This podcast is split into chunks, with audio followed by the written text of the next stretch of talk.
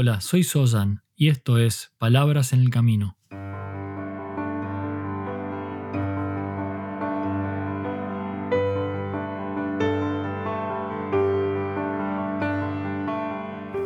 Un podcast para el camino al trabajo o de regreso a tu hogar, mientras caminas por la ciudad o en camino hacia lo de un amigo.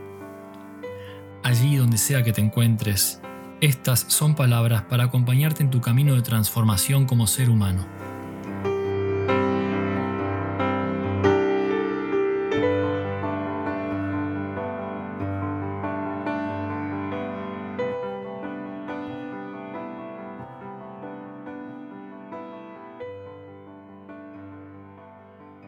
Bien, y aquí estamos, en Palabras en el Camino. Y en el episodio anterior reflexioné sobre la atención y su posible clasificación como interna y externa. La atención interna es el foco que ponemos en nosotros como individuos, el foco en nuestros pensamientos, emociones, esa atención en las maneras de estar. Y por otro lado, la atención externa, que no es más que la manera en que atendemos a lo que ocurre a nuestro alrededor y a las formas en que interactuamos con el mundo exterior. También hablamos del mindfulness o de la atención plena, y lo hicimos en referencia a la atención interna. Y luego sobre el Menmitsu no Kafu, que es una expresión en japonés que hace referencia a una capacidad de atención exquisita, cuidadosa, considerada, íntima, cálida, continua a los detalles de las cosas con las que interactuamos. Hablé entonces sobre la atención interna y externa. Y en este episodio voy a hablar en mayor profundidad sobre lo que denominamos la atención interna. El foco que solemos orientar o no orientar hacia lo que ocurre en nuestro interior en relación a lo mental, lo emocional, lo físico y lo espiritual. Y quizá una de las cosas más relevantes en relación a cómo prestamos o no atención a lo que nos ocurre tiene una fuerte relación con el mundo acelerado y demandante en el que vivimos.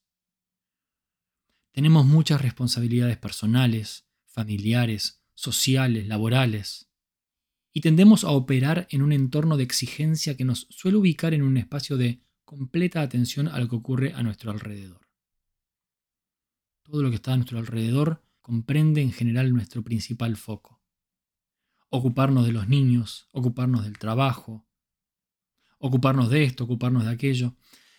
En todo ese ocuparnos, no nos ocupamos a veces por cómo estamos internamente frente a todas esas exigencias. Nos despertamos, vivimos un día casi siempre alocado y en ocasiones en modo de piloto automático. Y luego nos vamos a dormir. La atención interna nos invita a estar en contacto con lo que pensamos, con lo que sentimos y hacemos. Y no solo en un espacio en particular durante el día, sino que la propuesta es cultivar la capacidad de estar en contacto permanente con nuestro interior. Estar atentos a cómo pensamos o en qué estamos pensando durante el día. Estar conectados a cómo nos sentimos durante la jornada y en cada situación que se nos presenta en cada actividad que realizamos. Mantenernos también presentes en el cuerpo. Observar cómo reacciona cada estímulo, si estamos tensos o no, si algo duele o si algo se siente agradable.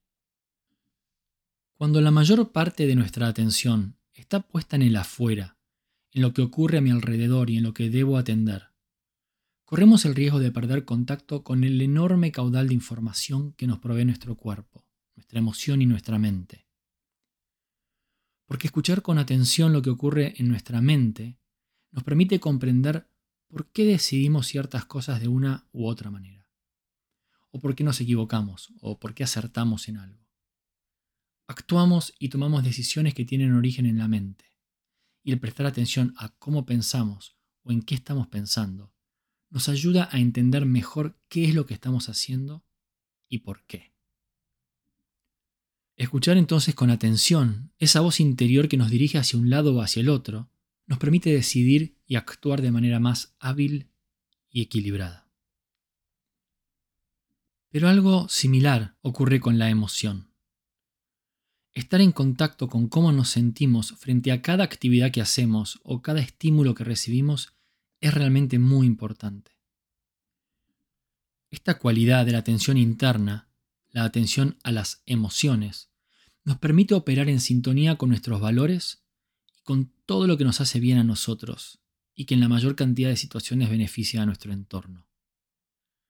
Sin embargo, en el automatismo en el que en ocasiones operamos, nos desconectamos de la emoción y vamos de una actividad a otra, y de un problema a otro, y de lo que acabo de terminar a lo próximo que tengo que hacer.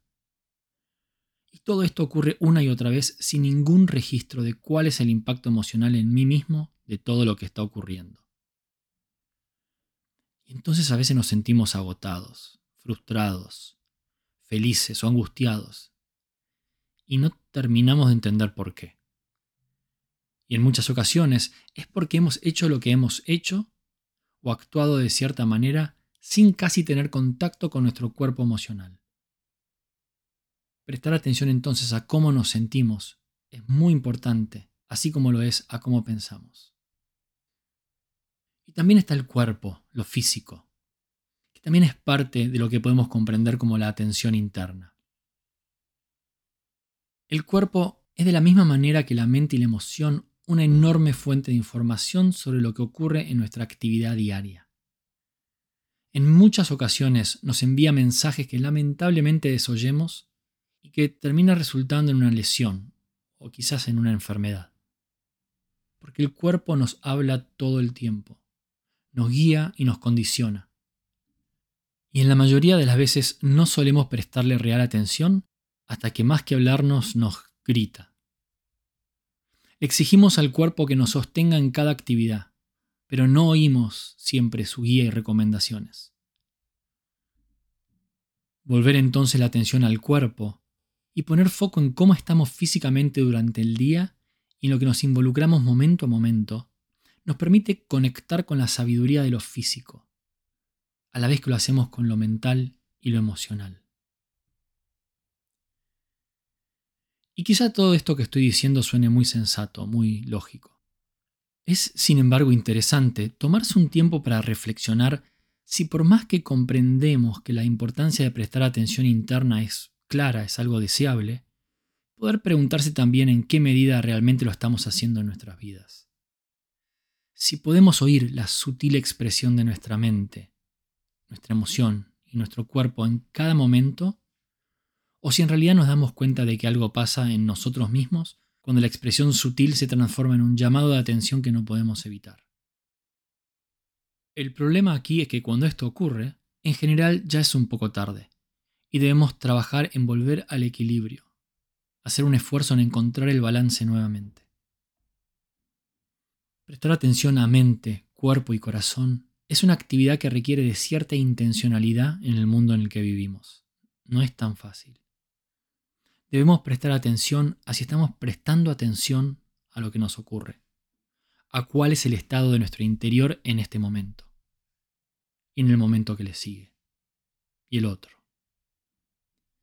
Y a medida que intentamos prestar atención de manera intencional a nuestro interior, esta capacidad de foco interno se va convirtiendo en hábito y se crean nuevas condiciones entre lo que ocurre por dentro y por fuera algo se transforma desde dentro, con el simple hecho de prestarle atención a nuestro interior.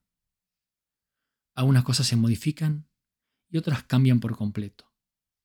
Y todo producto de que estamos prestando atención interna. Te propongo entonces que vuelques tu mirada hacia adentro, que observes, que prestes atención a tu mente, tu cuerpo, tus emociones y que desde esa atención puedas continuar un camino de transformación positiva. Gracias por estar aquí y por ser parte de este camino. Hasta el próximo paso.